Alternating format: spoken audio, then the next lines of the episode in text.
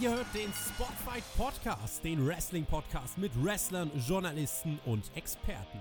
Wir diskutieren über WWE Monday Night Raw und wünschen euch jetzt viel Spaß beim Zuhören. Raw geht in eine neue Staffel. So wurde das angekündigt. Es ist die erste Raw Review hier auf dem Spotfight Podcast Kanal. Schön, dass ihr eingeschaltet habt und herzlich willkommen an meiner Seite, um heute an diesem Dienstag über Raw zu sprechen. Es ist in gewisser Weise neu, weil das der Dienstag ist, aber es ist auch in gewisser Weise altbekannt, weil es der Björnster ist, der heute mit am Start ist. Grüß dich. Hey, yo, Meister zusammen, alles neu. Aber natürlich, ich bin immer noch der Alte, der dabei ist. Ähm, ja, ungewöhnlicher Aufnahmetag für uns. Jetzt an einem Dienstag. Wir reden nur über War, kein Smackdown und so weiter. Kann ja eigentlich eine gute Ausgabe werden, oder? Ja, es wird sehr, auf jeden Fall, es wird nicht sehr kurz, aber es wird auf jeden Fall kürzer, es wird knackiger und äh, das konnte man von Raw jetzt nicht unbedingt sagen. Es war nicht kürzer, aber es war auf jeden Fall deutlich anders. Äh, also ich glaube, Raw hat sich äh, mehr verändert, als wir uns in diesem Podcast hier verändern und das finden sicherlich viele Hörer auch gut. Ähm, das neue Staffelfinale, neu, äh, neue, neue Aufmachung. Bitte? Haben wir jetzt auch eine neue, neue Entrance-Musik und sowas? wir haben eine neue so? Entrance-Musik, ja. Ja, haben wir auch ein neues Line-Up im Hintergrund oder so? Jetzt eine neue Bühne oder so? Ähm, neue Bühne ist ja auch hinter mir, ja. Geil, geil. Und wir haben einen neuen Kader, kann ich dir sagen, hör mal. Also der Kader, der ist auch geil. Wenn ihr übrigens äh, wissen wollt, wenn ihr jetzt hier auch eine der ersten Male einschaltet beim Spotfight Podcast. Wenn ihr wissen wollt, wer der äh, Kader ist oder wer in diesem Kader mit dabei ist, dann klickt gerne mal in die Beschreibung. Da könnt ihr euch das anschauen. Da ist zu jedem eine kurze Beschreibung, auch zu dir, Björn. Ähm, ja, guck mal, die ähm, Leute haben, guck mal, die haben nur War- und Smackdown-Kader, ja, aber wir haben Journalisten, Wrestler, Experten und den Jobber. Also vier verschiedene Kategorien. Das ist doch geil, oder? Es ist wahrlich ein Traum. Jetzt muss ich mir hier nochmal kurz räuspern. Ich bin gerade von einem äh, sehr, sehr anstrengenden Trip äh, nach Hause gekommen. Leute in äh, ja, YouTube, mit YouTube-Abo auf dem Spotify Podcast-Kanal haben ja das Fragen- und Antworten-Video mit TJ und mir gesehen. Und Leute, die auf Instagram at jonathan.guti folgen, haben da auch Einblicke bekommen, ähm, was da so abging. Ich kann euch sagen, hey, also da waren äh, bubbly Jokes dabei, die waren schon nicht mehr feierlich. Und ich würde sagen, jetzt können wir die Catchphrase von Chris Jericho auch beerdigen, weil so langsam ist sie auch wieder durch. Oder gibt's die noch? Ist die noch lebendig? Weil ich glaube, wir haben sie an diesem Wochenende wirklich beerdigt. Ja, also es ist halt einer dieser Memes, die im Internet rumlaufen, natürlich auch nur in unserer Wrestling-Welt, aber ich glaube, mittlerweile ist der Joke auch jetzt veraltet. Ja. A little bit of the bubbly und a little bit of the ähm, Intros gab's bei WWE. Es gab das normale WWE-Intro und dann wieder ein äh, Raw-Intro. Und dieses Raw-Intro fadet ja dann normalerweise, so kennen wir das Classic WWE-Style schon seit über 20 Jahren im TV, fadet in Pyro rein. Jetzt hatten wir das die letzten Jahre nicht mehr so sehr, aber bei dieser Raw-Episode gab es wieder Pyrotechnik. Hat mir sehr, sehr gut gefallen, den Leuten im Internet auch größtenteils und dir natürlich auch, Björnster. Du magst's ja, wenn's knallt. Ich mag es, wenn es knallt. Nein, es ist ja so eine Sache, die einfach für mich, naja, zur WWE dazugehört. Ich meine, die können sich nur mal leisten, halt so, ja. Ich meine, so eine Pyrotechnik ist natürlich nicht das günstigste, deswegen wurde es ja auch eine Zeit lang eingespart. Aber ich finde, das gehört zu einer schönen War-Sendung, also zu einer schönen WWE-Veranstaltung einfach dazu und ähm, bringt einfach noch mal ein bisschen mehr Flair rein. Ne? Ja, zum Intro muss man sagen, erst Flair kam dann später, Björn. Du bist ja, dann, glaube ich, ein bisschen durcheinander gekommen. ja, zum Intro muss man aber erwähnen, Hammer, sollte eigentlich nicht Brock Lesnar jetzt so fester Teil von SmackDown sein? Weil das Erste, was im War-Intro zu sehen ist, ist die Fresse von Brock Lesnar. Schon sehr erstaunlich, oder? Ja, er ist ja auch der wichtigste Wrestler bei WWE und mit ihm ist ja äh, der äh, Abend auch losgegangen. Also wir haben erst die Kommentatoren gesehen, äh, die in einem neuen, in der neuen Zusammenstellung waren nach der Pyrotechnik. Äh, Jerry Lawler, der Vollprofi, die anderen Vollprofi, die anderen beiden haben etwas äh, frisch und auch etwas äh, ja, noch minimal nervös und noch nicht so ganz klarkommend gewirkt. Ich weiß nicht, ob das so akkurat beschrieben ist. Äh, das hat man hier aber auf jeden Fall meiner Ansicht nach gemerkt. Und dann kam Rey Mysterio raus und später auch Brock Lesnar. Rey war eigentlich ganz friedlich gestimmt. Er sollte ja an diesem Abend ein Universal Champion Titelmatch bestreiten gegen Seth Rollins. Hat gesagt, hallo Phoenix, wie heißt die Stadt? Phoenix. äh, ähm, hallo, hallo Phoenix oder ähnliches. Ohne Dominik wäre ich heute hier gar nicht am Start. Und dann kam auch schon Brock Lesnar rausmarschiert in den Ring. Und ich weiß nicht, was genau äh, der Grund war, der Brock Lesnar so verärgert hier rauskommen hat lassen. Aber nachdem Ray kurz dann was äh, Abfälliges gesagt hat, gab es auch schon einen F5 und einen ordentlichen Beatdown. Und dann hat sich Lesnar auch noch Rays Sohn Dominic Mysterio geschnappt. Ja, also erstmal so ein Kommentatorenteam, meines Erachtens zumindest nicht negativ aufgefallen. Und ähm, ja, ein bisschen Frische finde ich gar nicht so verkehrt. Und von daher war es jetzt zumindest kein Punkt, den ich jetzt irgendwie zerreißen würde. Ich habe zwar schon einige Leute gelesen, die es nicht so gut gefallen hat, aber mir sind sie jetzt nicht groß negativ aufgefallen über die ganze ja. Show und das ist ja schon mal ein Anfang. Und dass die Leute am Anfang natürlich ein bisschen nervös sind, jetzt, wenn sie das allererste Mal bei War sitzen und dort kommentieren dürfen. Vic kannst Joseph, kannst dem geht ein Traum in Erfüllung. Als, kannst du ja wahrscheinlich als Wrestling-Kommentator wahrscheinlich auch nachvollziehen. Du warst wahrscheinlich bei deiner ersten Show auch etwas nervöser, oder? Ich erinnere mich dran und ja, tatsächlich, äh, wobei man sich dann in so einen Rausch äh, rein kommentiert, so war das zumindest bei mir und dann vergisst man das in gewisser Weise und das hat Vic Joseph hier auch auf jeden Fall getan, also das hat er gut gemacht, da kann man echt nichts sagen. Jupp, so sieht's aus. Ja, dann haben wir den guten Way, der natürlich wahrscheinlich sein Match am heutigen Abend gegen den guten Herr Wallens quasi promoten wollte und dann kam auf einmal Paul Heyman mit Brock Lesnar raus. Ähm, ja, Brock Lesnar, ich weiß, viele Leute können ihn nicht leiden und ich habe mir auch schon das ein oder andere Mal kritisiert, aber ich muss einfach sagen, einfach der größte Star, den die WWE überhaupt noch hat. Und ähm, ich kann eigentlich momentan nicht genug von ihm bekommen und finde eigentlich seine Einsetzung auch vollkommen in Ordnung. Und äh, ja, kam wenigstens mal direkt am Anfang der Show ein bisschen Star-Feeling auf. Ne? Das muss man ganz klar sagen. Warum er jetzt genau hier rausgekommen ist, ist natürlich jetzt schwer zu erklären. Vielleicht wollte er einfach ja, Rey Mysterio abfertigen, damit er bloß keine Chance hat, am heutigen Abend vielleicht den Titel von Wardens zu gewinnen, wobei das ihm eigentlich hätte sein, sein, egal sein können, weil ob er jetzt gegen Wardens irgendwie antritt. Ist, eigentlich eigentlich wäre es Wurst gewesen halt so, ne? Keine Ahnung, ähm, ist ein bisschen Story-Lücken-mäßig halt so. Aber Lesnar ist halt im Kampfmodus, das hat ja Paul Heyman auch später erklärt. Also Vince McMahon ist ja alles quasi schuld gewesen. Selber schuld, dass sie ihn eingeladen haben. Also muss auch Brock Lesnar irgendwas zerstören. Und in diesem Fall war es dann halt Rey Mysterio. Und was Dominik ihn getan hat, keine Ahnung. Ähm, dass man jetzt hier irgendwie ein Match aufbauen möchte zwischen Rey Mysterio, Dominik und äh, Brock Lesnar, bezweifle ich dann doch irgendwie. Das ist definitiv eher unrealistisch, da würde ich dir zustimmen. Ich fand das Segment sehr, sehr stark umgesetzt und war natürlich auch, um reinzukommen, ähm, ein actionreicher Start. Dieser eine Moment äh, in diesem Beatdown, den möchte ich mal hervorheben, als Dominic in den F5 eigentlich reingehen sollte, aber nicht so richtig reingegangen ist Brock Lesnar ihn dann fast fallen hätte lassen, aber ihn dann nochmal hochgewuchtet hat und irgendwie anders durch die Gegend geworfen hat, hat man mal wieder gesehen, ähm, dass Brock Lesnar auf der einen Seite ein Biest ist, auf der anderen Seite ein äh, Vollprofi natürlich. Und Lesnar, da kann man ja mal drauf achten, auch wenn man seine Matches guckt. Bei, Brock, äh, bei, bei Braun Strowman gab es ja so einen Zwischenfall zum Beispiel, wenn der Gegner von Lesnar sich unprofessionell verhält, oder in den Augen von Lesnar ein bisschen zu hart reinhaut, dann antwortet Lesnar genau auf diese Art und Weise. Das ist auch so ein uraltes Catcher-Ding, also ähm, so, ein, so ein klassisches Miteinander umgehen und ist auch eigentlich äh, völlig normal im Wrestling. So wie es Brock Lesnar dann manchmal macht, ist natürlich nicht normal. Dieser Kniestoß gegen Strowman, wenn ihr euch daran noch erinnert, das war dann tatsächlich echt heftig. Hat sich Björn hier auch äh, im Podcast ordentlich drüber ausgelassen. Wir podcasten ja schon ein bisschen länger über dieses Geschehen hier. Ähm, und ähm, Bro Brock Lesnar in diesem Segment, du, man muss gar nicht mehr so viel dazu sagen. Ich finde, und ich habe es dann auch auf Twitter gepostet, der wichtigste Wrestler für WWE bringt hier eine Glaubwürdigkeit in diese Show rein, die seinesgleichen sucht, ihresgleichen sucht und Rey Mysterio's Selling auf der anderen Seite mit den Tränen in den Augen großartig. Also hier haben drei drei Faktoren beziehungsweise drei Superstars reingespielt, wenn wir jetzt mal Dominik mit reinzählen wollen, die dieses Segment großartig gemacht haben, die alle in ihrer Art und Weise delivered haben. Ray in seinem Selling, Dominik würde ich auch sagen, der hat das Selling in gewisser Weise mitgeerbt und Brock Lesnar einfach in seiner Zerstörung.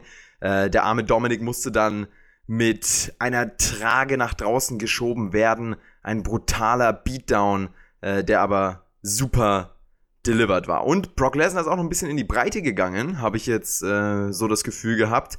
Ob der wieder auf Substanzen ist, man weiß es nicht. Paul Heyman hat auf jeden Fall, wie du es dann erwähnt hast, im Laufe des Abends eine Backstage-Promo noch gehalten und hat gespoilert, dass Lesnar den WWE-Titel von Kofi Kingston gewinnen wird bei SmackDown in der Nacht von Freitag auf Samstag. Das wird definitiv spannend. Wir werden natürlich auch darüber sprechen beim Spotfight Podcast hier auf dem Kanal. Schaltet gerne ein. Tobi und ich werden uns da am Wochenende hinsetzen und mal ordentlich diese Show reviewen. Jetzt ist die Frage, die ich an dich habe, Björnster. Hast du noch irgendwas zu diesem Segment loszuwerden? Ähm, ich würde dir bei allen zustimmen und ja, dass Lesnar dann aber, ja, wie ich es empfinde, teilweise eher unprofessionell ist, wenn halt der Gegner mal was verbotscht oder so. Das Thema hatten wir bei Braun Strowman und sowas gehabt. Das ist ja eine Sache, die mir jetzt nicht so positiv gefällt, auch wenn dann vielleicht Wrestler untereinander so umgehen. Aber ich meine, gerade so ein Dominik kann man natürlich auch keinen großen Vorwurf machen. Schließlich hat der Mann null Inring-Erfahrung oder mhm. irgendwas halt so. Also er hat und dafür, ja und dafür, ich meine, der ist jetzt gerade so ein bisschen im Training und dafür hat er hier ordentlich mhm. ja gesellt und hat ordentlich äh, die Moves kassiert. Ähm, und dass dann halt vielleicht das Timing-mäßig nicht ganz so funktioniert. Äh, ich denke, da sollte auch ein Brock Lesnar nicht groß sauer auf einen Dominik sein. Ich denke schon.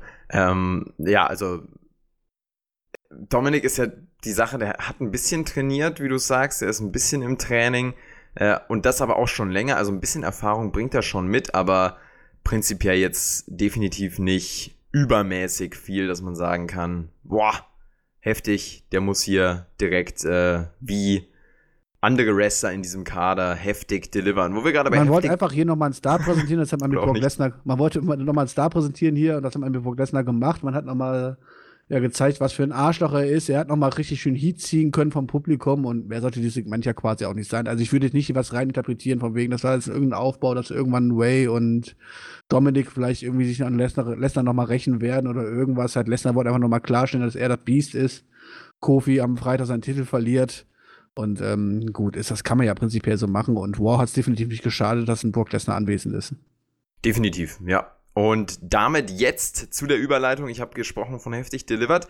Cesaro hat äh, in diesem in dieser Show mal wieder ein Segment gehabt und hat sich auch über dieses, äh, diesen Start von Raw echauffiert. Und zwar hat er sich darüber aufgeregt, dass jeder so erschüttert ist wegen der Brock Lesnar-Attacke gegen Rey Mysterio. Aber ganz ehrlich, Ray, äh, Brock Lesnar hat nichts Kriminelles gemacht.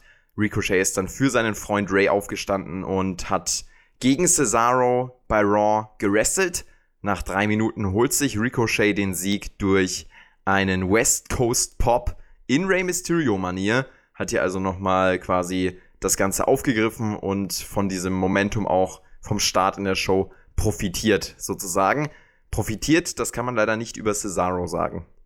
Nee, das kann man leider gar nicht sagen. Keine Ahnung, was Cesaro verbrochen hat. Ich meine, normalerweise wird ja gemunkelt, dass es eigentlich ja ein Paul Heyman der für die Show mittlerweile mitverantwortlich ist, der eigentlich sehr, sehr viel auf Cesaro hält. Davon ist leider nicht sehr viel zu sehen. Ne? Ähm, ich meine, schön, er bekommt ein bisschen TV-Zeit, darf mal was am Mikrofon sagen. Wobei ich schon krass fand, seine Aussagen, weil sie, ich meine, er war jetzt zwar nicht immer der, der, der Liebling, ähm, den er gespielt hatte, so, aber jetzt sich sicher hinzustellen und zu sagen, aber das war alles ganz cool, was Brock Lesnar gemacht hat und so, fand ich schon erstmal erstaunlich. Mhm. Ja, und dann hier ein, ich weiß nicht, zweieinhalb Minuten Beatdown von Ricochet zu kassieren ja, ist ein Cesaro einfach nicht würdig. Ne? Also wir würden uns alle anders äh, wünschen, dass er anders eingesetzt wird und ähm, höher eingesetzt wird, aber momentan ist er, ist Cesaro nichts anderes außer ja, mit Cut-Jobber.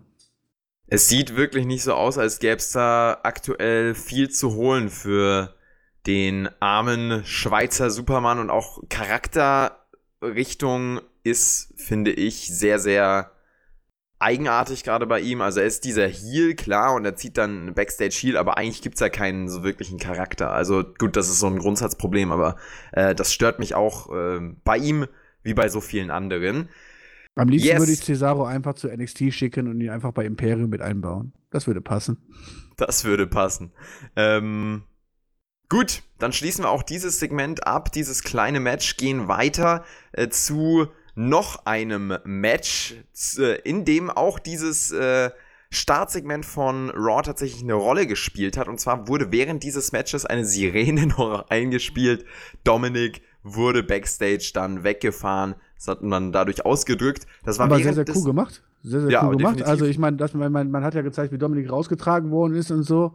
Und dass natürlich jetzt der Krankenwagen jetzt keine Rücksicht nimmt auf die Show, sondern dann einfach wegfährt und man das quasi im Hintergrund einfach hört, obwohl das Match gerade läuft fand ich ordentlich gemacht. Das Einzige, was ich komisch fand, dass man das einfach nicht auch genutzt hat, so als Ablenkung quasi, um so vielleicht für die Entscheidung des Matches zu äh, sorgen. Aber das hat man sich dann anders entschieden. Ich meine, dafür musste Alexa Bliss dann herhalten. Genau. Sasha Banks gegen Alexa Bliss, das war das Match, das hier angesetzt wurde. Mit der Hilfe von Bailey kann Sasha Banks gewinnen.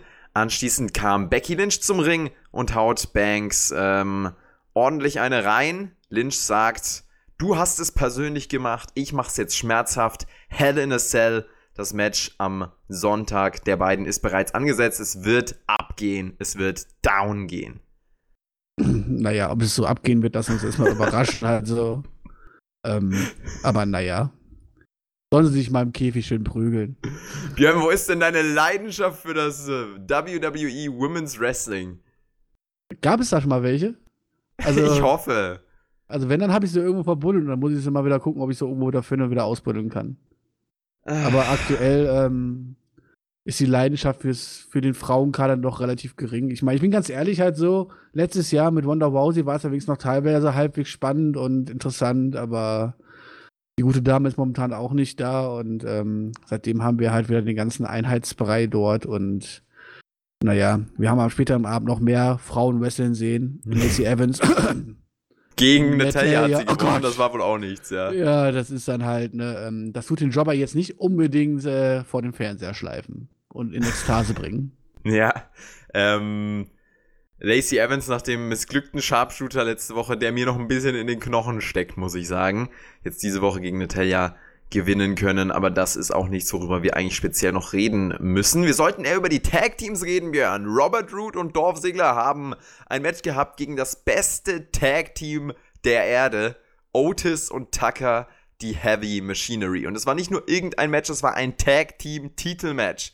Die Raw Tag Team Championships standen auf dem Spiel. Otis war natürlich hier das Highlight des Matches und allgemein das Highlight der Show. Das ist der beste Catcher der Welt, kann ich euch sagen, ist wissenschaftlich erwiesen. Ähm, allerdings hat dann Tucker, sein Weak Link Tag Team Partner, den Pin einstecken müssen und so können Sigler und Root verteidigen und das clean. Ja, das hat mich natürlich ein bisschen traurig gemacht. Ne? Ich war ja eigentlich fest davon überzeugt, okay, ich meine, das ist jetzt die erste War-Episode, Season-Start, alles neu und wir werden bestimmt hier am heutigen Abend irgendwo einen Titelwechsel sehen.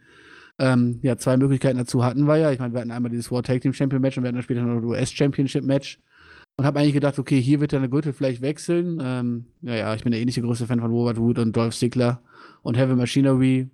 Ähm, feiern wir ja beide so. So ist es dann leider am Ende nicht gekommen, sondern, naja, Paul Heyman mag ja anscheinend auch Robert Root, deswegen wird er auch weiterhin gepusht. Das äh, ist ziemlich absehbar, ja. Also Robert Root, ich weiß nicht, was der Backstage mit äh, Paul Heyman da ongoing hat, aber ähm, da sieht Heyman wohl ganz, ganz viel, wo andere überhaupt nichts sehen. Ich sehe da einen guten Theme-Song und äh, natürlich auch im Hintergrund ein Basic Top äh, Wrestler. Gut, das kann man bei jedem von WWE sagen. Ich wollte ähm, gerade sagen, also das kannst du aber über 80 Prozent des genau. Kaders äh, sagen, mhm. dass die Leute gut wresteln können halt so, ne? Aber wenn dahinter halt dann naja, Ausstrahlung. Ich meine, er hat ja auch ein bisschen Ausstrahlung, würde ich jetzt auch gar nicht so verkehrt sagen. Aber ich meine, du musst da trotzdem, trotzdem auch irgendwie beim Publikum ankommen. Und außer dieser Simpson kommt halt bei Robert Wood überhaupt nichts rüber halt so. Und naja, Dolph Ziggler haben wir ja schon oft drüber gesprochen halt so. Ähm, der hat zwar das dementsprechende Charisma, alles drum und dran, aber wenn man da die Darstellung der letzten Jahre sieht, naja, dann ist er halt auch für mich ein bisschen Hopfen und Malz verloren und die beiden zusammen halt so jetzt als Tag Team Champions rumlaufen zu sehen, finde ich dann doch sehr merkwürdig. Die Titel wechseln hier nicht. Dolph Ziggler und Robert Root sind weiterhin Raw Tag Team Champions. Aber Björn, ich kann dir sagen, nicht mehr lange, denn bald werden die Titel wechseln und an Heavy Machinery nicht gehen, aber wie heißen sie? Viking Raiders, ganz genau. Oder AOP. Oder AOP, also ja, Die haben ja auch wieder eine Backstage-Promo gehabt, AOP. Also ich meine, das sind ja die krassesten Zerstörer, zumindest so setzen sie sich da hin. Ich habe letzte Woche schon was dazu gesagt, wann sie das letzte TV-Match gewonnen haben. Aber trotzdem anscheinend ja irgendwie sie zu glauben, dass der ganze Kader vor ihnen Angst hat. Naja, ich hoffe, der ganze Kader guckt nicht bei Cage Match vorbei und guckt sich deren Ergebnisse an, weil dann ist das mit der Angst auch wieder schnell vorbei. AOP, das eine Zerstörer-Tag-Team, das andere Zerstörer-Tag-Team, die Heavy Machinery. Nein, Mann, wen meine ich denn Viking hier? Raiders. Wie heißen die denn? Mensch, wieso sage ich Die denn immer den Namen Mann. falsch? Die sind doch nicht das geilste Tag-Team der Welt. Das ist doch, das sind doch Otis und Tucker. Also eigentlich nur Otis und dann halt der andere noch, der dabei ist. Kommt's mir vor. Ja, jetzt aber mal Sorry, ehrlich, Tucker, Tucker ohne Otis wäre ja wohl auch nix, oder? Tucker habe ich äh, das letzte Mal im Büroladen gesehen, kann ich dir sagen. oh Gott. So, also damit äh, gehen wir wieder auf 3000 Abonnenten zurück, Leute. Ähm, jetzt wieder abonnieren. Wir versuchen uns zu bessern. Ja, die Viking Raiders haben auf jeden Fall wieder einen Sieg gegen Gallows und Anderson äh, eingefahren. Was ganz Neues, oder? Wie letzte Woche ohne eine klare Weiterentwicklung, aber zum ja, Verständnis nochmal für die Zuschauer, die vielleicht nicht jede Woche einschalten. Hier, guck mal, die Viking Raiders, die sind krass, die etablieren wir. Okay, ja. Hätte man sich vielleicht zur Season-Premiere auch was Neues, Frisches gewünscht. Und wenn es einfach nur andere Gegner gewesen wären. Ich meine, zur OC haben wir ja schon viel gesagt. Ich meine, Viking Raiders werden hier gepusht. Für was? Naja, um ein Titelmatch dann zu kriegen gegen Bobby Wood und Dolph Ziggler. Naja, wer dafür äh, den Pay-Per-View kauft, ähm, dem ist auch nicht zu helfen. Ach, Björnster. Na gut. Ja, aber das Also- ist ja jetzt nichts Spannendes. Ich meine, okay, das ist ja die Tag Team Division. Ne? Ich meine, wann, wann, wann war die zuletzt spannend? Also. Hell in a Cell, catcht dich das eigentlich? Mm, Nächster Pay-Per-View am Sonntag. Drei Matches bestätigt und ich kann euch sagen, drei Matches, das wird der beste WWE Pay-Per-View aller Zeiten. Naja, ist ja das Problem, weil ich halt so oft habe, halt so, ne? Also prinzipiell ein Hell in a Cell Match catcht mich schon, vor allem wenn die Story drumherum passt. Ein Hell in a Cell Pay-Per-View, der einfach da ist und dann die Matches mehr oder weniger ganz schnell äh, dazu aufgebaut werden, obwohl sie eigentlich quasi fädenmäßig noch gar nicht so weit sind, finde ich dann halt doch sehr störend halt so, sondern es wird einfach ein Hell in a Cell Match gemacht, weil gerade Hell in a Cell Pay-Per-View ist und nicht, weil die Fäden passen. Und ähm, das richtige Timing hat die WWE schon lange verpasst, halt so ähm, ja, zumindest die Fäden so aufzubauen, dass man dann am Ende sagen kann, also, oh, Hell in a Cell Pay-Per-View kommt gerade rechtzeitig, dass wir dann jetzt quasi das passende Match dazu machen können. Ähm, naja, also ich meine, warum muss Wardens gegen äh, The Find im Hell in a Cell stattfinden? Ich meine, das ist die erste Aufeinandertreffen, macht Na, überhaupt weil es sein Sinn. Feind ist. Rollins, Ja, aber die das- sind Feinde. Ja, aber das ist Äh, dann, das wie ist- heißt du, Björn? Hab ich dich gerade Rollins genannt? Also Leute, ihr merkt, heute ist wirklich der Wurm drin. Ich bin Ja, aber ich meine, die Fehde ist ja dafür gar nicht aufgebaut, Reise. oder? Ich meine, das ist das erste Aufeinandertreffen, das findet in Hell in a Cell statt. Das ist doch auch irgendwie bescheuert halt so. Und wenn mir jetzt jemand sagen möchte, dass, dass, dass Becky und Sascha halt jetzt irgendwie so emotional untereinander sind, dass man jetzt sagen muss, so, oh, das ist so ein krasses Aufeinandertreffen das ist so eine persönliche krasse Fehde, dass man die jetzt in Hell in a Cell stattfinden lassen muss, äh, lasse ich auch mal dahingestellt. Dann lass das mal dahingestellt, Björnster. Weißt du, wie man ins US-Title-Match hier wieder hingestellt hat? Bei Raw. Cedric Alexander, der hat mal wieder ein Match bestritten gegen AJ Styles. Diese Fehde, Nicht-Fehde-Rivalität, äh, wirklich, also, die ist jetzt durch. Im Ring hat das tatsächlich auch weniger harmoniert, als ich dachte. Ich dachte mir eigentlich, Soll das oh, das eigentlich wird ein ein geiles sein? Match. Ist das eigentlich ein Push für Cedric Alexander, wenn man jede Woche gegen AJ Styles verliert? Oder wie Das war ein verstehen? Übergangsgegner, ein Aufbaugegner war das. Ja, mehr aber auch nicht, ne? War das die dritte Woche in Folge, oder? Möglich? Wirklich. Müssen wir nochmal unseren Statistiker fragen. Ja, ich hätte ja fast wetten können, nachdem die Tag Team Champions ja nicht gewechselt sind, dass wir dann hier den Titelwechsel sehen. Das wäre natürlich vollkommen überraschend und out of nowhere gewesen, mehr oder weniger. Ähm, das Publikum hätte es wahrscheinlich trotzdem gefressen. Ähm, aber da hat die WWE sich dann zum Glück zurückgehalten und hat dann hier kein Hotshotting am dem Abend betreten, äh, betrieben. Aber Immerhin es war doch auch nicht wrestlerisch so herausstechend jetzt hier. Also es war schon cool teilweise. Die haben auch einige echt schwere Spots eingebaut, aber dann ist halt auch einiges daneben gegangen. Ähm, also ich fand das, fand das irgendwie, das hat mich nicht so begeistern können. Und auch AJ Styles als Charakter ist halt so kalt mittlerweile und so nichtssagend. Der Titel, gut, der gibt ihm jetzt ähm, einfach nochmal ein, ne, ein bisschen Hüftgold, aber sonst war es es ja. Ja, würde ich dir zustimmen. Also äh, ist jetzt kein Must-See-Match von, von AJ Styles, was man sehen muss. Wobei diese Must-See-Matches von AJ Styles ja leider mittlerweile auch relativ selten sind, obwohl wir wissen, was der gute Mann kann. Nochmal, der letzte Satz war etwas abgeschnitten. Ich habe gesagt, äh, die Must-See-Matches von AJ Styles kann man ja leider mittlerweile an einer Hand abzählen. Ähm, obwohl wir ja eigentlich alle wissen, was dieser gute Mann eigentlich wirklich drauf Okay. hat, halt so. Aber so richtig mitreißend ist es ja leider in den wenigsten Fällen, was AJ Styles uns präsentiert. Das ist wohl wahr, Björnster. Na gut. Ähm, das ist halt eines dieser Grundprobleme, die ich aktuell bei WWE sehe und das haben wir auch schon super oft angesprochen. Die Top-Leute, die sind schon irgendwie zumindest so ein bisschen ähm, in einer interessanten Entwicklung. Also an der Spitze der Karte, musst du ja eine Entwicklung bringen, die zumindest ein paar Zuschauer zu den Live-Events lockt und ein bisschen heraussticht. Zum Beispiel wie Fiend gegen Seth Rollins oder auch davor Braun Strowman gegen Seth Rollins. Das war ja auch eigentlich recht gut gemacht. Und die Fehde davor ähm, kann man sich drüber streiten. Das war ja äh, die SummerSlam-Fehde von Seth Rollins. Das war gegen Lesnar, oder? War das gegen Lesnar? Ich muss jetzt nochmal nachschauen. Ich bin wirklich mittlerweile. Aber wo du gerade von Braun Strowman ansprichst, wo war der eigentlich gewesen? Ein WWE-Verdränger, ja, der war diese Woche auch nicht so krass gefeatured tatsächlich. Genau, Seth Rollins gegen Brock Lesnar, um hier noch den Punkt, äh, Punkt klarzustellen.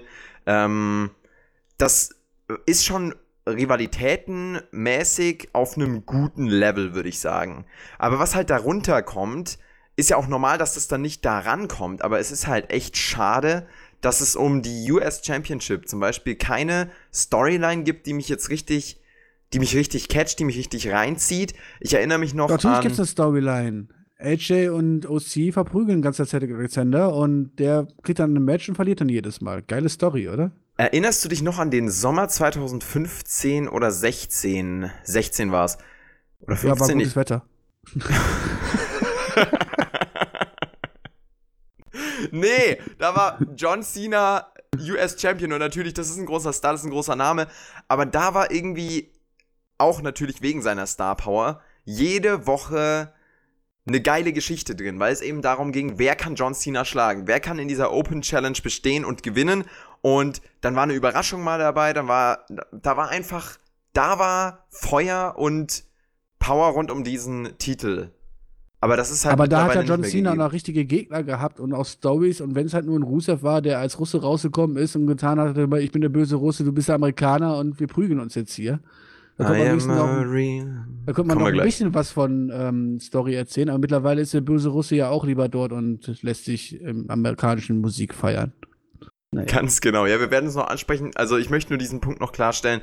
Ähm, es ist wirklich schade, weil ich erinnere mich immer gerne an diesen an diesen Cena Summer rund um, rund um den ähm, US-Title und seine, seine Open Challenges da. Das war irgendwie geil. Und dann kam ja diese Fehde gegen Kevin Owens. Das war eine der besten Fäden der letzten Jahre, würde ich sagen.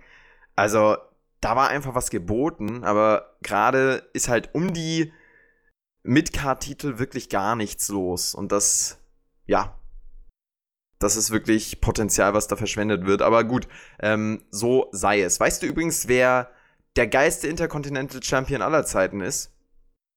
Ist oder war? Ist. Also ist und war. Alle, die es mal sind oder waren. Also war war wahrscheinlich mal The Miss, muss ich sagen. Zumindest unterhaltsamkeitsmäßig. Aber ist er der geilste Intercontinental Champion aller Zeiten? Mmh wenn man es jetzt nicht nur aufs Wrestlerische bezieht, ich meine, wie oft hat er diesen Gürtel gehabt? Oft genug, oder? Dann würde ich ihn zumindest schon ganz, ganz, da würde ich ihn schon ganz, ganz oben zumindest einordnen, ja. Acht oder neunmal sogar. Das kann auch sein, dass er neunmal IC-Champion war. Und sie, seine Segmente waren immer unterhaltsam. Solange er noch böse war. Das ist wohl wahr.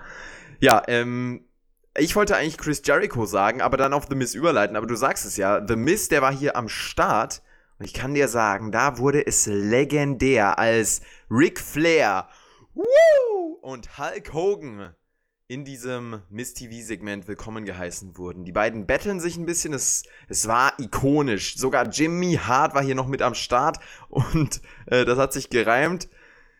Ähm, ja, dieses Segment, das hat sich irgendwie nicht so ganz gereimt, obwohl es ja, also es war ja schon schön, die beiden hier wiederzusehen. Es waren die Catchphrases, die klassischen und ähm, dann auch noch eine Match-Ansetzung, mit der, glaube ich, niemand von uns so richtig gerechnet hat. 5-on-5 Tag-Team-Match, was es hier geben wird. Team Hogan gegen Team Flair.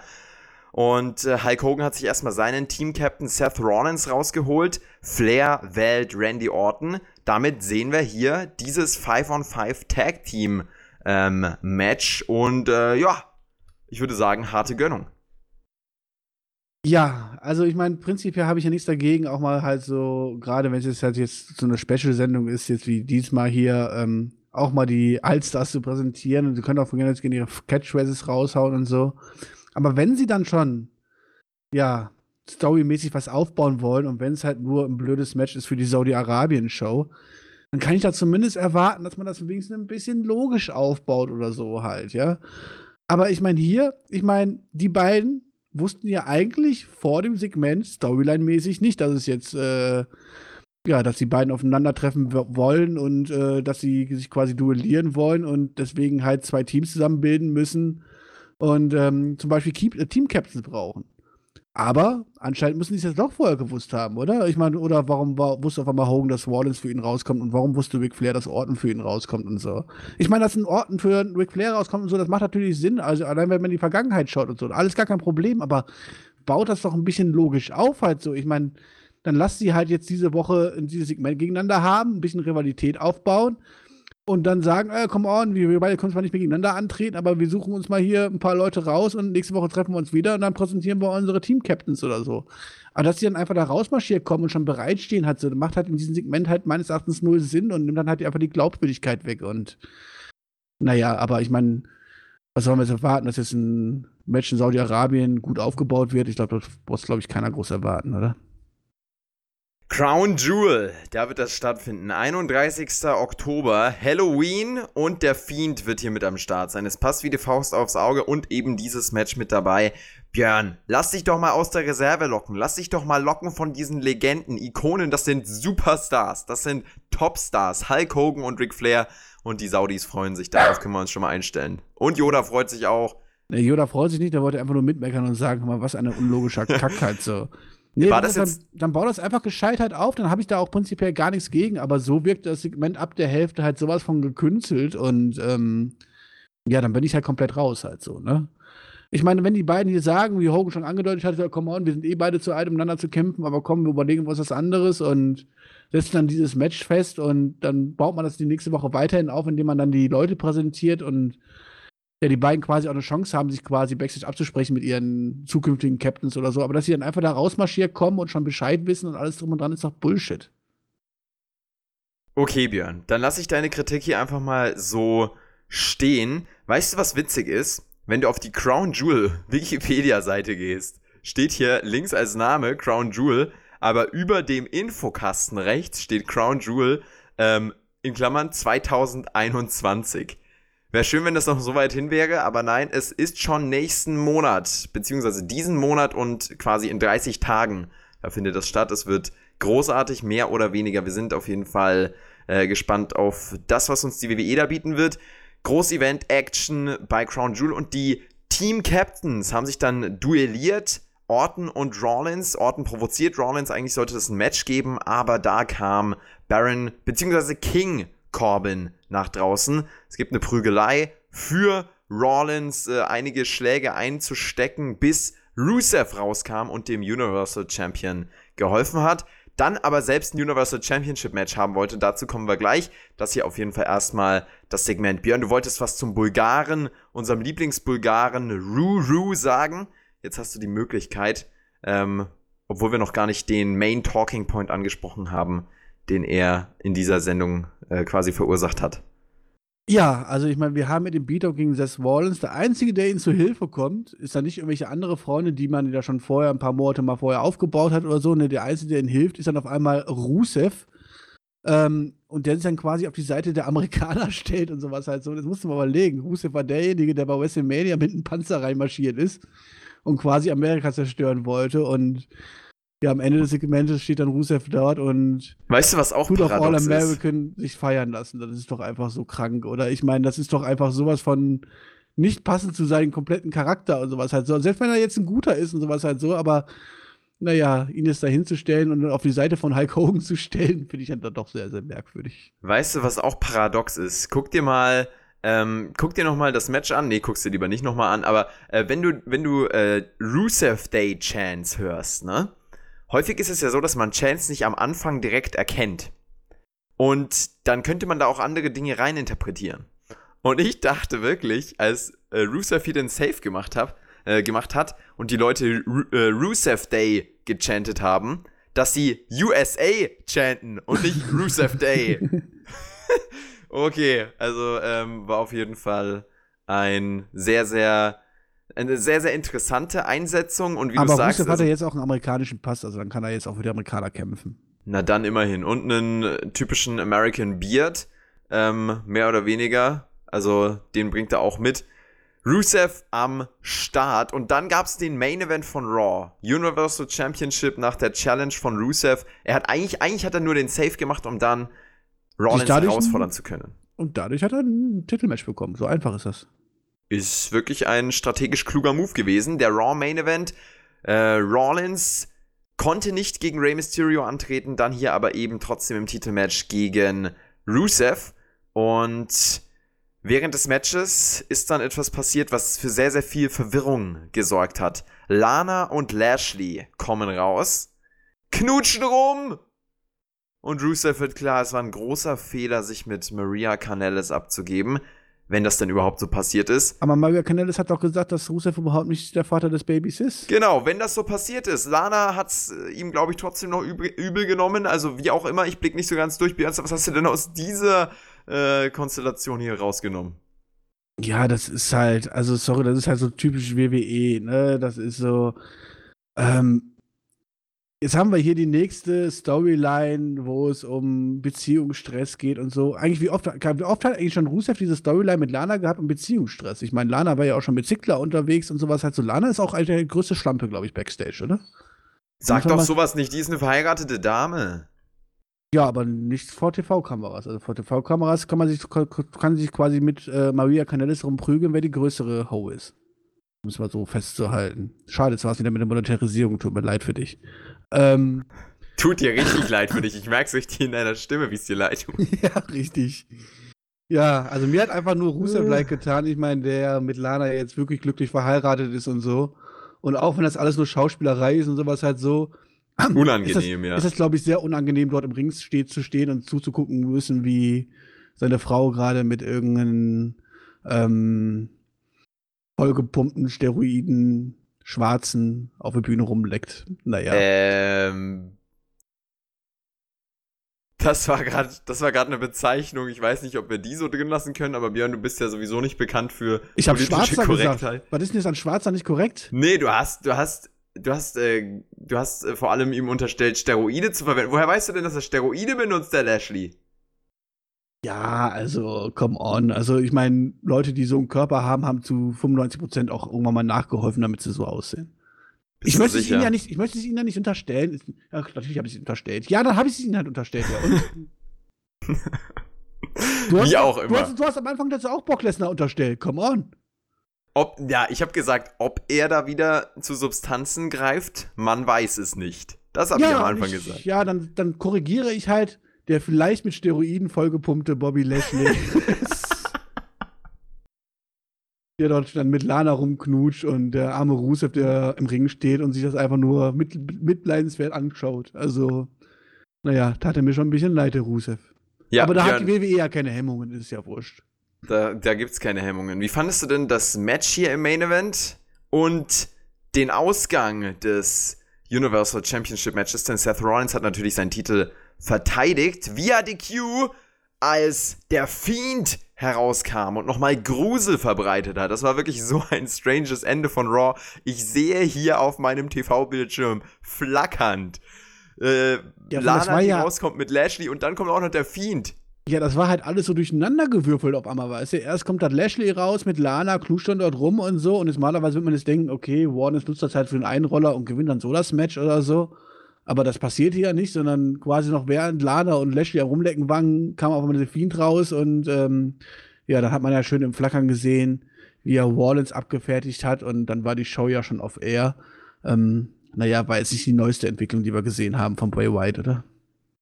Das war nicht die neueste Entwicklung und hat Da war, das, da war der Firefly Funhouse wenigstens interessanter. Ich meine, dort ist wenigstens ein Charakter Also- auch gestorben. Also. Dann nimm uns doch mal kurz mit rein in deine Experience in das Firefly Funhouse. Dann haben wir das hier auch noch mit drinnen. Ja, äh, Firefly Funhouse war wieder zu sehen und die ganzen Püppchen waren alle so, so verängstigt, weil sie Angst haben, dass Wallace groß verletzt wird oder was halt so. Das war ja quasi die Story, die man jetzt dort verkaufen wollte und der arme Hase ist ja sogar so aufgeregt gewesen, dass er dabei gestorben ist. Ich war schon ein bisschen traurig, oder? Hat dich das mitgenommen? Das hat mich sehr mitgenommen, ja. Ich hoffe, ich hoffe, ähm, dieser Hase ist wie eine Katze und hat sieben Leben und ist dann nächste Woche wieder dabei. Ich denke auch. Warte mal, wer ist da noch gestorben? Der Hase? Ähm, ist der nicht sogar schon mal gestorben? Oder war das das Schwein? Nicht, nee. Ich weiß es jetzt nicht. Aber jetzt Rambling Rabbit ist doch, glaube ich, schon mal gestorben. Oder wurde irgendwie zumindest hart, äh, hart verprügelt. Ja, aber diesmal war er ja klinisch tot, glaube ich. Zumindest hat Wayward für klinisch tot er erklärt. Nie Glück. Also, wir hoffen drauf, dass diese Charaktere nicht sterben, weil die sind ja wirklich ein, äh, die sind der Kult. Also, in 20 Jahren wird man auf diese Segmente zurückgucken und wird die als Kunst Weil bezeichnen. Lustig? Fand ich das lustig, dass die Charaktere mittlerweile mehr Charaktertiefe haben als 90% des WWE-Kaders. Das ist äh, wohl sehr gut möglich, ja. Äh, ja, generell, Bray Wyatt macht das ja auch super. Also der ist ja in dieser, in dieser Kreativität, auch in, in, Sachen Character Building, ist der ja ein Genie. Und das hat er auch mit dem Fiend wieder unter Beweis gestellt. Das war sicherlich nicht nur er, der da involviert war, aber er auch größtenteils. Äh, und das ist ja äh, wirklich, da stellt er mal wieder unter Beweis, was für eine Genialität er mitbringt. Und Wrestling lebt von Characters, Storylines und Momenten. Das habt ihr vielleicht gehört, wenn ihr euch die Fragen und Antworten Episode äh, hier auf dem Kanal als YouTube Special angeschaut habt. Äh, checkt gerne mal den Spotify Podcast YouTube Kanal aus, wenn ihr euch ähm, das Ganze auf anderen Plattformen anhört. Äh, und dann könnt ihr hier mal in den Uploads sehen, was die letzte Zeit abging. Wir hatten nämlich am Sonntag ein Special-Video. TJ und ich, TJ ehemaliger Wrestler und meine Wenigkeit, wir haben eure Fragen beantwortet, die ihr äh, auf Twitter gestellt habt. Ich habe da äh, @perkixwwe einen ähm, Aufruf gestartet und da haben wir unter anderem eben auch darüber gesprochen, wovon Wrestling lebt. Und äh, The Fiend, das ist definitiv ein positives Beispiel genau dafür, für einen Charakter, für eine gute Storyline, in der er aktuell steckt und für Momente. Diese Storyline, über die kann man sich jetzt natürlich noch streiten, die wird aber auf jeden Fall zu Hell in a Cell führen und ich bin höchst gespannt, was wir dann bei Hell in a Cell zu sehen bekommen. Wenn du jetzt abschließend tippen würdest, weil wir hören dich ja nicht mehr vorher, was passiert denn bei Hell in a Cell im Match zwischen Fiend und Rollins? Ja, es gibt ja eigentlich nur zwei äh, Ausgänge, die man akzeptieren kann. Die eine Ausgang ist halt, man tut es bei White wirklich ganz oben pushen und ähm, er gewinnt hier relativ clean, äh, äh clean und äh, schnell gegen Rollins. Die andere Variante ist, es gibt halt irgendeinen Eingriff und weiß ich nicht, irgendwie The Rock oder Finn Balor oder keine Ahnung, kommen raus und machen hier halt den Save für Wallens oder greifen ein, halt so, dass dieses Match halt kein klares Finish hat. Alles andere kommt ja nicht in Frage. Also eine normale, cleane Titelverteidigung von des Wallens, äh, das wäre ja wirklich super traurig, wenn man das jetzt mit Bray White machen würde. Und ähm, kann ich mir ab, beim besten Willen nicht vorstellen. Ich würde eigentlich würde fast darauf wetten, dass dieses Match nicht clean ausgeht, dass es irgendeinen Eingriff geben wird und damit dann quasi ja der nächste Gegner erstmal aufgebaut wird für Bray White und mich würde es nicht wundern, wenn es der Demon ist. Der Demon, den siehst du kommen. Dabei hat doch eigentlich Bray Wyatt schon gegen Finn Balor gewonnen beim SummerSlam, aber jetzt kommt die Demon Personality. Ich wollte vielleicht sagen, er hat ja gegen Finn Balor gewonnen, aber nicht gegen den Demon. Also das ist ja ein Unterschied. Ich meine, ich meine, der Demon, also Finn Balor hat ja auch nicht gegen Bray Wyatt verloren, sondern gegen The Fiend. Was ist denn ja. der Unterschied äh, beim Demon-Charakter? Kannst du mir das kurz erklären? Ja, wenn, wenn wir wieder bei den WWE-Charakteren. Wenn er sich eine, die Mühe gibt, sich eine Stunde anmalt, ist der Mann nämlich umgeschlagen. Und das kann man ja auch als Story verkaufen, oder? Das ist wirklich sehr, sehr beeindruckend. Björnster. Geil, oder? Wir sind, wir sind sehr, sehr gespannt darauf, was äh, da passieren wird. Und ähm, können jetzt eigentlich schon zum Fazit gehen. Wie war diese Raw-Show? War es. Ja, bevor wir zum Fazit kommen, eigentlich müssen wir irgendwie mal ganz kurz noch über die Stagen so sprechen. Ich meine, ich habe ein paar neue Sachen. Es gab ja nicht nur das neue Intro und die neue Intro-Musik und die neuen Kommentatoren, sondern wir haben auch die neue Stage gehabt und so. Ja, wie hatten das allgemein, das neue Raw, einfach nur der Aufzug. Von der Show mal abgesehen hat sondern das neue, der neue Aufzug gefallen, weil davon habe ich ja auch schon sehr viel, viel, viel Kritik gelesen. Ich muss sagen, mir hat eigentlich diese ganze Stage und sowas halt so Klar, es ist einfach nur super blink blink und super viel LED halt so, aber ich finde, sie kommt im Fernsehen halt ziemlich porös rüber und macht halt irgendwie Eindruck und mir gefällt sie sogar recht, recht gut. Wie gefällt sie, wie gefällt sie, sie denn?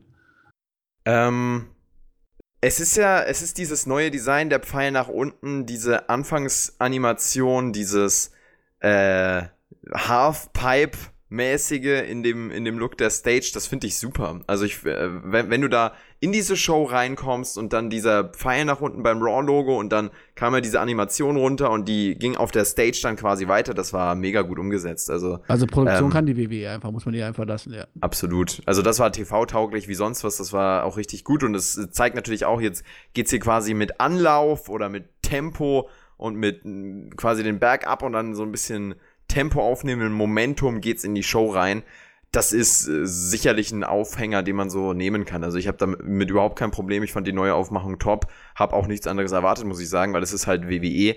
Und äh, ja, auch Pyrotechnik, hype da, denke ich, die Zuschauer direkt zum Start noch mal ein bisschen mehr.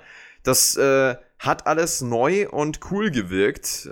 Kameramäßig ist mir jetzt nicht viel Maßgebliches aufgefallen, aber auch da hat man, glaube ich, ein bisschen rumexperimentiert. Ähm, das gehört natürlich auch dazu, um mit der Zeit zu gehen. Und diese, diese Neuaufmachung, diese Neuigkeiten hier, die fand ich eigentlich echt äh, gelungen. Wie sieht's bei dir aus?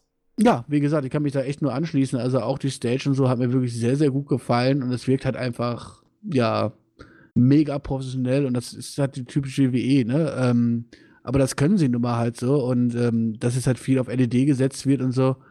Finde ich okay, kann man so machen. Halt so, die Stage hat mir wirklich sehr, sehr gut gefallen. Auch das alle drumherum. Auch das Kommentatorenteam ist mir nicht groß negativ aufgefallen. Das passt alles. Ja, jetzt ist das einzig Wichtige, was die WWE nicht vergessen darf. Es geht nicht nur halt um diesen Entertainment-Faktor und ein bisschen Feuerwerk abknallen und dann ist wieder alles gut. Es ist natürlich das Wichtige, dass halt auch dementsprechend die Storys ähm, ja, ziehen. Und klar hat man im Main Event eine Story, die zieht. Alles andere ist aber halt ja teilweise so crap, äh, oder einfach nicht vorhanden an Story, dass man sich einfach in den Kopf packen kann und ähm, da muss die WWE jetzt nachlegen. Hoffen wir mal auf alles Gute. Ich meine, jetzt, wo War ja mehr oder weniger nur noch die B-Show ist, ähm, mal abwarten, wie interessant es sein wird, die B-Show drei Stunden lang jede Woche ertragen zu müssen. Und ähm, ich bin schon sehr, sehr gespannt auf den Freitag. Ich bin sehr, sehr gespannt auf SmackDown. Ähm, ich werde es mit Sicherheit irgendwie im Hotel gucken oder sowas halt so bin da echt sehr gespannt drauf, wie das da ablaufen wird, wie das präsentiert wird und sowas halt so. Und naja, SmackDown hat diesen einen großen Vorteil, sie brauchen nur zwei Stunden füllen. Sind dazu jetzt dann auch noch die A-Show mit den größeren Stars und allen drum und dran. Ähm, da kann meines Erachtens in Zukunft eigentlich fast nur SmackDown wöchentlich als Sieger rausgehen, zumindest wenn die WWE sich nicht, nicht total dumm anstellt. Ähm, aber mal schauen, wie weit War da wirklich abstürzen wird. Wir sind äh, sehr, sehr gespannt. Raw hier hat einen guten Eindruck gemacht, fand ich. Und es war na, auch. Na. Also ich sag mal so, die erste Stunde war noch echt, wo ich gedacht habe, so, oh cool, wenn wir das jetzt drei Stunden durchziehen, dann kann das echt noch was werden. Gerade mit den Lessner Anfangssegment und sowas halt so. Ich meine, wenn man so einen Star präsentiert, das war ganz cool gemacht halt so, aber gerade der ganze Mittelteil und sowas halt so, hat mich jetzt nicht wirklich gehypt halt so, war nicht groß storymäßig groß was passiert, eigentlich quasi gar nichts und ähm, Klar, im Main Event haben wir halt nochmal Bobby White gesehen, aber das war auch so verwirrend mit diesem WWE Universal Championship Match, was ja, wo der Ausgang quasi klar war. Am Ende ist es halt ein Fuck-Finish halt so, mit einem Eigengriff und Ablenkung und ähm, ja, es hat mich jetzt, also ich sag mal so, wer jetzt die letzten zwei Stunden nicht gesehen hat, hat auch nichts verpasst.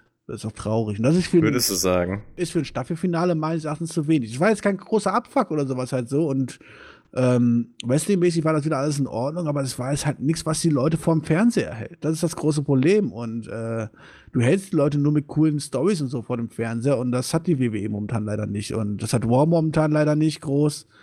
Und dementsprechend wird es schwer werden, ja, die Leute, die es vielleicht diese Woche ein bisschen wieder eingeschaltet haben, weil sie gedacht haben, so, oh, neue, Staffel und sowas, halt so Season-Premiere, gucken wir doch mal rein, was groß passiert glaube, die meisten Leute davon werden nächste Woche wieder nicht mehr einschalten, weil es einfach kein, ja, einfach dafür zu wenig äh, Impact hatte. Das kann schon sein. Ich würde auch nicht sagen, dass es eine super Show war oder sowas. Im Endeffekt war es ganz okay, würde ich behaupten. Es hat in dem Sinne einen guten Eindruck gemacht, da es halt äh, ja neue Elemente geboten hat und auch in der Aufmachung einfach frisch gewirkt hat. Ähm, und darauf kann man sich aber, wie du sagst, nicht die nächsten Wochen ausruhen. Also da muss äh, in dem Sinne auch Character und Storytelling mäßig natürlich was passieren. Vor allem jetzt, wenn nicht jetzt, wann dann? Äh, vor allem auch bei SmackDown mit dem Senderwechsel. So viele neue Leute, die da kommen werden. Wir haben jetzt äh, kürzlich unsere Rating-Tipps rausgehauen im Spotify-Team. Auf der Spotify Twitter-Seite könnt ihr die nochmal anschauen. Da haben wir für alle Shows getippt, ähm, welche Einschaltquoten wir uns erwarten. Und äh, da haben wir für AEW ähm, einmal sehr, sehr positive Ratings kommen sehen. aber auch darüber hinaus für, ähm, für SmackDown natürlich. Also da war alles über 3,5 Millionen, würde ich sagen. Ich nicht, nö. Wie viel Ich hast du? Ich glaube, 3,1 Millionen habe ich für SmackDown getippt. 3,1 Millionen. Es werden auf Was ja auch Fall schon eine krasse Steigerung Mhm. wäre halt so. Ne? Mich würde auch nicht wundern, wenn die so komplett abscheißen, es sch- schalten am Ende doch nur 2,8 Millionen ein, dann wird die natürlich Fox in den Arsch beißen halt so. Aber ich meine, machen natürlich aktuell genug Werbung für die ganze Show und sowas halt. Und es wird das erste Mal sein auf einem neuen Sender und die Werbetrommel wird gerührt ohne Ende. Von daher glaube ich schon, dass es vielleicht einmal jetzt über die 3 Millionen geht. Aber ich bin ganz ehrlich, ich bin sehr, sehr pessimistisch darüber zu glauben, dass die WWE jetzt, äh, nur weil sie 5 Millionen Haushalte mehr erreicht hat, so in ganz Amerika, irgendwie jetzt deswegen ihre Quoten wieder nach oben bringt und wir jetzt langfristig über 3 Millionen sind. Das glaube ich ehrlich gesagt noch nicht. Genau, und dafür braucht es eben diese äh, qualitative Konstanz. Wenn die gegeben ist, dann ähm, kann man diese neuen Zuschauer auf jeden Fall halten und es werden definitiv neue Zuschauer kommen. Also die Raw-Quoten diese Woche, die werden wahrscheinlich relativ Standard sein.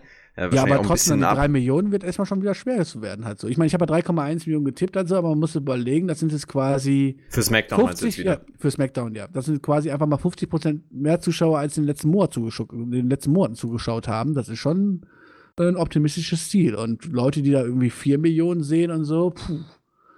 Da bin ich mal wirklich mal sehr gespannt, ob die Leute wirklich alle so viel Bock haben, sich das an vom Ferne zu setzen und dann vielleicht doch nicht raus in die Bar Bars zu gehen oder die Kneipen oder in die Discos rumzulaufen. Björn, die WWE ist ja auch nicht auf Leute wie dich ausgerichtet, die abends in die Bar gehen und sich einen Whisky reinschütten, äh, sondern die WWE ist auf Familien ausgerichtet. Ich kann dir sagen, Freitagabend, da werden die Kids vorm Fernseher lauern. Nee, das, das sehe ich tatsächlich auch nicht kommen. Äh, Ich sehe die Kids eher vor YouTube lauern, aber naja. ganz genau. Schaltet gerne bei uns ein. Bei uns seid ihr herzlich willkommen. Spotfight Podcast. Äh, wir lieben auch unsere jungen Zuschauer. Ähm, aber die WWE tut das ja auch und von daher, es wird bei Fox einen Up äh, geben, was die, äh, ich sag schon einen Up, einen Anstieg, was die Zuschauerzahlen angeht, wie das dann sich auch letzten Endes auswirkt, wie auch äh, das gehalten werden kann, das werden wir mal schauen. Ähm, dieser Podcast ist jetzt auf jeden Fall auch abgehalten, Björnster. Hast du noch was loszuwerden hier? Und ähm, ja, was geht noch so? Ähm, nö, ich glaube, wir haben alles dazu gesagt. Also, ist, ist mal schön, jetzt nur über War gesprochen zu haben und jetzt, man früher war ja SmackDown immer unser Abkacker quasi und ich dachte immer so, ich habe keinen Bock, jetzt noch über SmackDown zu reden. Das wird sich natürlich hoffentlich in den nächsten Wochen ändern, vor allem wenn wir dann ähm, SmackDown ja ganz neu haben und es die A-Show ist und ähm, ja, wir vor allem es ja im getrennten Kosmos sehen können. Ähm, da bin ich sehr, sehr gespannt drauf. So hat es auf jeden Fall mal Spaß gemacht und ähm, ja, vielleicht nicht ganz so lang, wie die meisten Leute es uns erwarten. Ich meine, wir haben halt nur eine Show, die wir sonst besprechen müssen, aber ich glaube, das haben wir sehr, sehr ausführlich jetzt auch getan.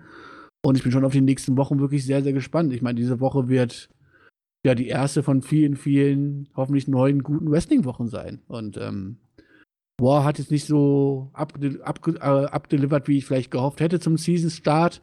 Aber was noch nicht ist, kann dann auch werden. Und ähm, jetzt können wir alle gespannt auf den Freitag und vor allem auf den Mittwoch blicken.